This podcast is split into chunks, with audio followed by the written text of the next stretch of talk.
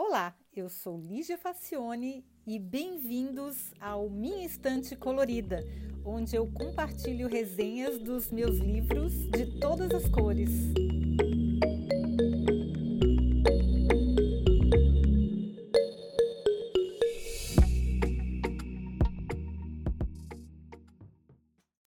Olá! Nada como ter amigas cultas e antenadas, né? Pois é, eu tenho as melhores do mundo. E entre elas eu tenho o privilégio de ter a Ariane de Mello, que é escritora, ela usa o pseudônimo C.A. Saltores, e a maravilhástica jornalista Noêmia Colonna. Foram elas que me apresentaram o termo afrofuturismo, que eu já tinha ouvido falar, mas eu não, não sabia exatamente o que era. E o afrofuturismo, para quem não sabia, como eu, combina elementos de ficção científica, ficção histórica, realismo mágico e arte africana em obras artísticas em suas várias formas. Na literatura, um de seus expoentes é a americana Octavia Butler, que eu não conhecia.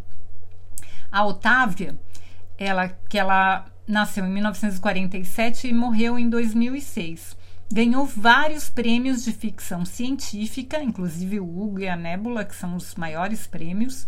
E eu comecei a ler a sua obra pelo romance Kindred, que numa tradução livre seria algo como parentesco.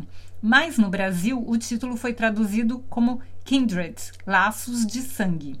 Que até faz sentido, mas é, é engraçado quando eles colocam o nome em inglês e depois a tradução no título, né? Mas, enfim.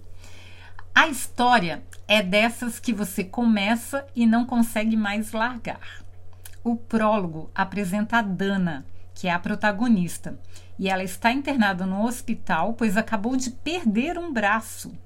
O seu marido, Kevin, foi preso para averiguações, pois ele é o principal suspeito e nenhum dos dois consegue explicar para a polícia o que realmente aconteceu. Kevin é liberado por falta de provas e a história volta no tempo, mostrando como tudo aconteceu. Então é assim, ó, a Dana é uma jovem escritora negra ainda em início de carreira. Num trabalho temporário, ela conhece Kevin, branco, também escritor, mas no estágio mais adiantado. Ele já consegue ganhar algum dinheiro com a sua obra. Os dois se apaixonam e vão morar juntos numa casa que Kevin consegue comprar com o sucesso de uma novela sua. Pois é. Aí, eis que os dois acabam de se mudar e ainda estão desencaixotando as coisas quando a Dana sente uma tontura súbita. Aí, quando ela acorda, ela está na beira de um rio, no campo, e tem uma criança se afogando. Olha que estranho. Aí ela corre e consegue salvar a criança, mas tem que fazer uma respiração boca a boca para reanimá-la. A, a criança já estava quase morrendo, morta mesmo. Aí a mãe, uma ruiva com roupas muito antigas, está desesperada e acha que Dana vai matar o menino, que deve ter uns 4 ou 5 anos de idade. A mulher começa a gritar que Dana está matando seu filho e não se contém mesmo quando vê que o garoto está vivo. E aí o um menino chamado Rufus abraça a mãe e começa a chorar quando surge um homem armado com um rifle enorme apontando para Dana. Quando ouve o barulho do cão se armando, a Dana fica apavorada e começa de novo a sentir a tontura. E quando ela dá por si, ela está em casa novamente. Aí o Kevin diz que ela desapareceu fisicamente por alguns segundos e apareceu novamente toda molhada. Então não pode ser uma alucinação assim da cabeça dela, nem um sonho, nem nada disso. Porque ela ele viu ela desaparecendo fisicamente e depois apareceu como se tivesse tomado um banho de, de lago. E aí a Dana, depois disso, fica com medo de sair de casa, porque se ela estiver, por exemplo, dentro de um carro em, em, movimento, aí ela sente a tontura, desaparece e aí reaparece depois no meio da estrada, porque o carro já passou. É meio perigoso, né? E bem apavorante a situação. Bom, ela está certa em não sair, pois algumas horas depois a tontura volta. Aí a Dana se vê num quarto muito antigo e o garotinho que ela tinha salvado da outra vez está no quarto brincando com um pedaço de madeira em chamas. O fogo está começando a atingir as cortinas e ele parece apavorado. Aí a Dana, uma pessoa adulta, consegue apagar o fogo e chama a atenção do menino.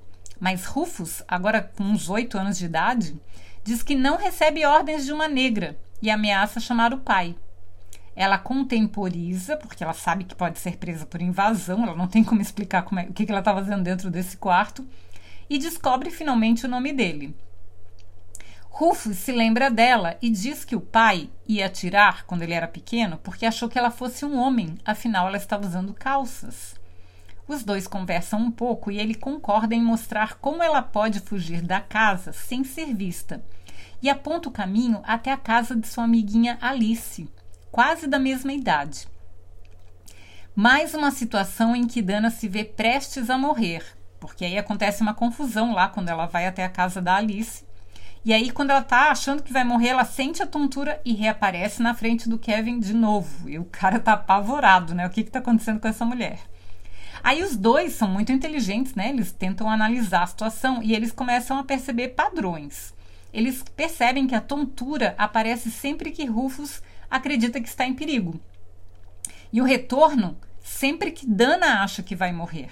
Então, quando Rufus acha que vai morrer, ela vai para lá. Quando ela acha que vai morrer, ela volta para o tempo dela. Pesquisando mais, ela descobre que Rufus e Alice são seus ancestrais. Então, salvá-lo é como salvar a sua própria linhagem. O rapaz vive no século XIX e vive numa fazenda cheia de escravos. E Alice, que é aquela amiguinha dele, e é uma ancestral da Dana, é uma delas, é uma escrava. Ele tem um gênio dificílimo, agravado pelos costumes da época, né? Porque eram escravocratas. E os pais não são melhores que ele. Eles reproduzem aquele comportamento de tratar escravos como se fossem objetos. É, a Dana é considerada muito insolente por uma escrava, por mais que ela seja tente ser discreta, e ela é uma ameaça porque ela sabe ler e escrever. Bom, daí para frente, ela sempre deixa uma sacolinha de pano com algumas coisas que podem ser necessárias para a próxima viagem dela, que ela nunca sabe quando vai ser, porque o Rufus vive se metendo em, em confusão e vive arriscando a vida. Então ela leva lá na sacolinha um canivete, comprimidos para dor, escova e pasta de dentes, essas coisas. Por isso que ela nunca sabe quanto tempo que ela vai passar lá na outra dimensão. O que no tempo presente são minutos, lá são meses ou até anos. Bom, numa das viagens, Kevin se agarra a ela e acaba indo junto. E aí no começo ele nem acha tão ruim assim, afinal ele é branco, né? E ele pode protegê-la, já que ele pode dizer que ele é o dono dela. Mas a Dana volta porque ela se aparece uma situação onde ela acha que vai morrer, ela, se, ela é ameaçada, apanha, acontece um monte de coisa, e ela acaba voltando. E ele fica, porque eles têm que estar agarrados, abraçados, para os dois serem teletransportados juntos. E aí, ele, o Kevin, acaba ficando cinco anos lá, até que ela volte de novo, por um, por um chamado lá inconsciente do Rufus, e seria oito dias mais ou menos nos tempos atuais. Ela volta, fica oito dias sozinha, ruminando lá o que, que aconteceu, até que ela sente a tontura de novo e volta. Mas aí lá no, no passado já, já foram cinco anos. E quando eles se reencontram, ele está bem traumatizado, traumatizado pelas cenas que ele presenciou. Porque uma coisa é a gente vê filme, lê livros de história, outra coisa é você ver uma pessoa sendo é, chicoteada na sua frente, né? Deve ser uma coisa horrível. Não tem nem como descrever uma coisa dessas. Não tem livro que vai fazer você ter uma ideia do que, que é isso ao vivo.